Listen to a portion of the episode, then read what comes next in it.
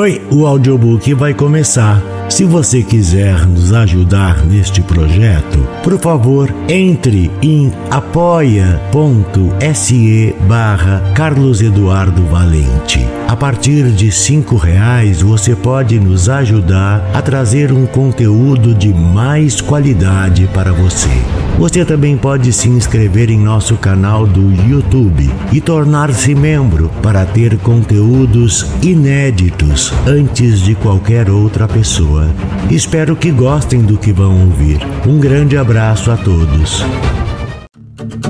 Use seu fone de ouvido para uma maior imersão. Perdidos na Escuridão, de Tiago Moretti. Narração de Carlos Eduardo Valente. Capítulo final.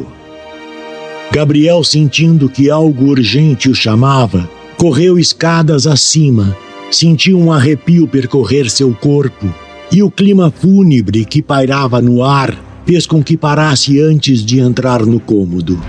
Olhou para cima, fez o sinal da cruz no peito e disse: Pai, dai-me forças para enfrentá-los. Entrou correndo no lugar enquanto outro guarda-costas denunciava sua presença. Analisou o ambiente e sorriu ao vê-la. Lá estava Dani, mas não entendia por que estava amparada nos braços de outro homem. Seu vestido estava sujo de sangue, seus cabelos desgrenhados e os olhos que antes eram bonitos e cheios de vida estavam fundos e opacos. Andrasse sorriu ao ver Gabriel entrar, tirou uma faca de lâmina fina do bolso e deu na mão de Daniela, que instintivamente segurou o cabo ao ouvir que o marido disse com sua voz embargada: Ele voltou, amor. Aquele verme voltou agora para matar nossa filha. Ele vai fazer o mesmo que fez com nosso Pedrinho. É hora de você se vingar. Gabriel parou na porta. Bernardo se aproximou de Camila, que segurava o feto morto com cuidado materno, para defender a criança caso aquele invasor tentasse algo. Andrasse ajudava Daniela a se levantar e sorria, como se esperasse um desfecho já descrito. Daniela cambaleou para a frente segurando a faca, levantou o rosto manchado de sangue e gritou: Por que você voltou, seu verme? Veio trazer mais desgraça à minha família! Gabriel sentiu o coração apertar. Não esperava por isso. Viu Camila, mas sabia que ela não iria ajudá-lo. Sua noiva estava doente, não sabia o que fazer. Vim te salvar, Dani. Você tá doente. Olhe para você, apelou Gabriel. Daniela olhou para o seu corpo e depois para suas mãos. Balançou a cabeça e avançou com a lâmina contra o noivo, que agilmente desviou do golpe, ficando de costas para Andrasse. Você matou meu filho, matou minha alma e agora veio acabar com a minha família berrou ela, girando a lâmina e fazendo mira no pescoço dele. E mais uma vez ele desviou e mudou de posição, de onde conseguia observar Camila, que trocava olhares com o grande guarda-costas. O estranho homem de chapéu assistia à batalha com um sorriso malicioso no rosto. Gabriel, aproveitando-se do movimento, segurou os punhos da mulher, fazendo-a soltar a lâmina. Olhou nos olhos dela e disse: Dani, acorda, pelo amor de Deus. Não sei que doença é essa, mas podemos curar isso. Preciso que você me ajude, sozinho eu não consigo mais. No entanto, enquanto apelava para a razão de sua noiva, ela abriu a boca, exibindo presas afiadas, e sem titubear cravou-as no ombro de Gabriel, que sem pensar levantou a pistola e bateu na cabeça de Daniela.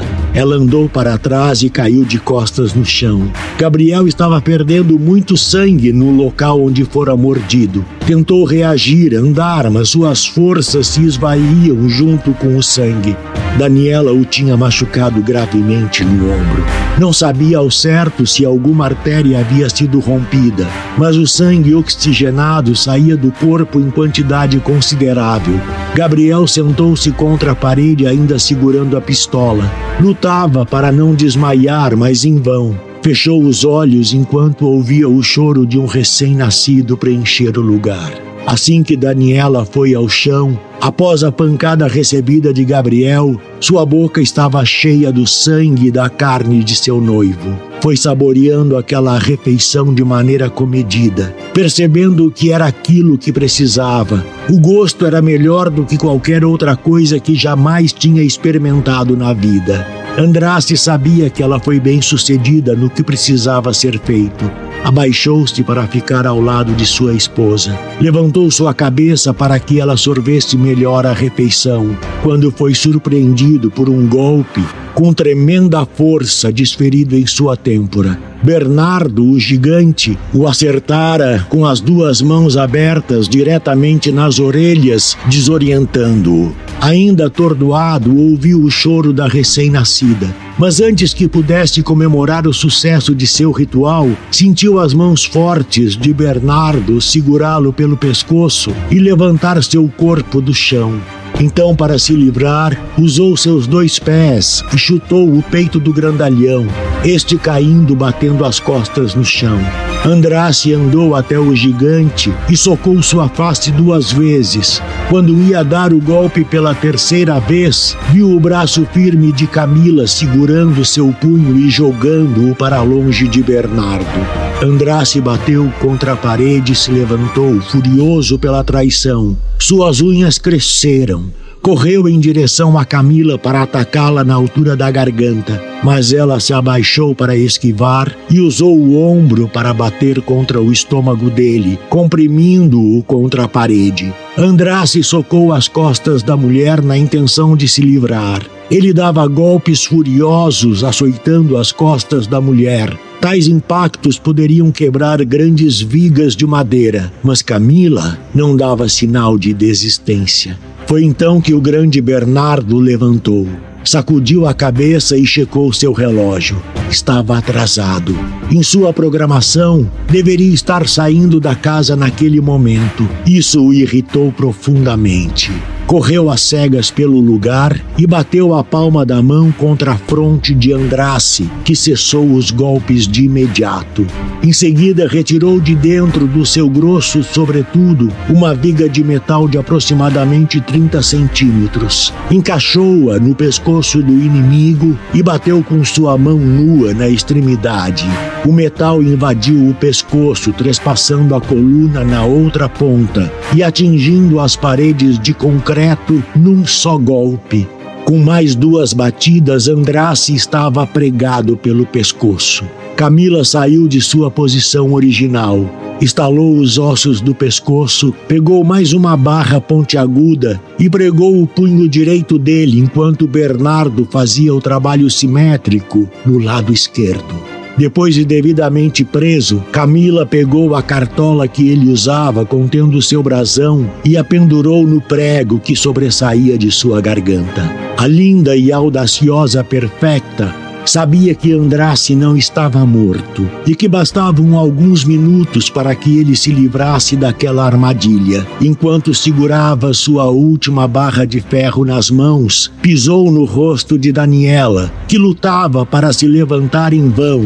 Viu que Gabriel estava acordando de seu torpor e esperou o humano recuperar a consciência para terminar seu plano. Gabriel, não leve isso para o lado pessoal. Essa é a minha natureza. Eu vim a este plano para causar a dor de diversas formas. Diga adeus à sua amada, mas não se preocupe. Você logo estará com ela. O jovem tentou levantar a arma para impedir a tragédia que estava por vir, mas não conseguiu. Uma mão estava inoperante pelos ferimentos causados na explosão ao enfrentar Fred, e o ombro do outro braço estava tão machucado que não podia movê-lo. Camila, ainda pisando na face da recém-mãe, levantou a barra de metal e a arremessou friamente entre os seios da mulher, que arqueou o corpo assim que o ferro atravessou sua caixa torácica. Vamos, meu amor, já estamos muito atrasados, protestou Bernardo enquanto checava seu relógio. A sinuosa mulher foi até o canto da sala, pegou a criança no colo e andou até Gabriel, que chorava copiosamente por suas perdas. Olhe bem para sua filha, Gabriel. Ela é linda e será o meu jantar de amanhã. Ela riu como se aquela fosse a piada mais engraçada que existia. Boa sorte com o fogo, finalizou ela, dando um beijo na testa do rapaz. Assim, Bernardo e Camila deixaram o ambiente às pressas. Por mais que quisesse, Gabriel não conseguia reagir e enfrentar os dois. Arrastou-se até Daniela, que jazia com a boca aberta em sinal que sentia uma tremenda dor. Segurou sua mão esquerda com seus dedos machucados e disse: Me perdoa, Dani, não cheguei a tempo. Enquanto chorava, abriu a mão de sua amada e viu uma carta dobrada direcionada a ele. Neste instante, um turbilhão de pensamentos passou por sua cabeça. Não podia mais voltar atrás e trazer Dani de volta. Mas sua filha fora raptada e estava viva. Prometer a seu melhor amigo cuidar de Andréia não podia quebrar mais uma promessa. Colocou o papel no bolso e tentou se levantar sem o auxílio das mãos, mas caiu. Mais uma vez lutou para se levantar e enfim conseguiu. Correu para fora daquela sala, desceu as escadas correndo, andou pelo hall e viu o carro dando partida e saindo vagarosamente do local, atravessou a porta com um salto, caiu tropeçando em algo e, ao olhar para baixo, viu que aqueles tijolos que Fred distribuíra em volta da casa, na verdade, eram explosivos. Procurou por Andréa e viu que ela estava no mesmo lugar, apoiando o irmão no colo. Andou até ela e pôde presenciar o último suspiro do amigo. Ele se foi, chorou Andréa. Nós precisamos ir, André. Vou cuidar de você. Ele disse que você ia, mas não posso deixar ele aqui, suplicou ela. Nós precisamos, disse ele aos prantos. Esse lugar vai explodir. André beijou seu irmão na testa, fechou seus olhos, levantou-se e serviu de apoio para Gabriel. Andaram com dificuldades até o portão do local, onde já era seguro ficar. Sentaram-se na grama e uma enorme explosão tomou a noite, incendiando a casa por completo, queimando tudo e todos que lá estavam. O estrondo e o fogo fora de controle chamaram a atenção das autoridades locais, que iam sendo destacadas para averiguar o local. Os dois se abraçaram e não olharam para trás. Sabiam que, por mais doloroso que fosse, tudo aquilo ficaria no passado e toda a dor que tinham sentido seria curada. Obrigada, disse Andréa. Desculpa por não conseguir salvá-lo, disse Gabriel enquanto ouvia os sons de sirenes se aproximando. Acabei de perder minha única família. Mas meu irmão disse para eu não ficar triste porque aconteceu o que tinha que acontecer disse ela limpando os olhos. Fernando sempre me disse que a intensidade das coisas que julgamos ser ruins são proporcionais às boas que estão por vir, lembrou ele. Sim, eu acredito nisso. Um futuro de muita felicidade nos espera então, não é mesmo? perguntou ela. Tenho certeza que sim. Vamos para casa, disse ele enquanto via os primeiros carros de bombeiros chegarem ao local.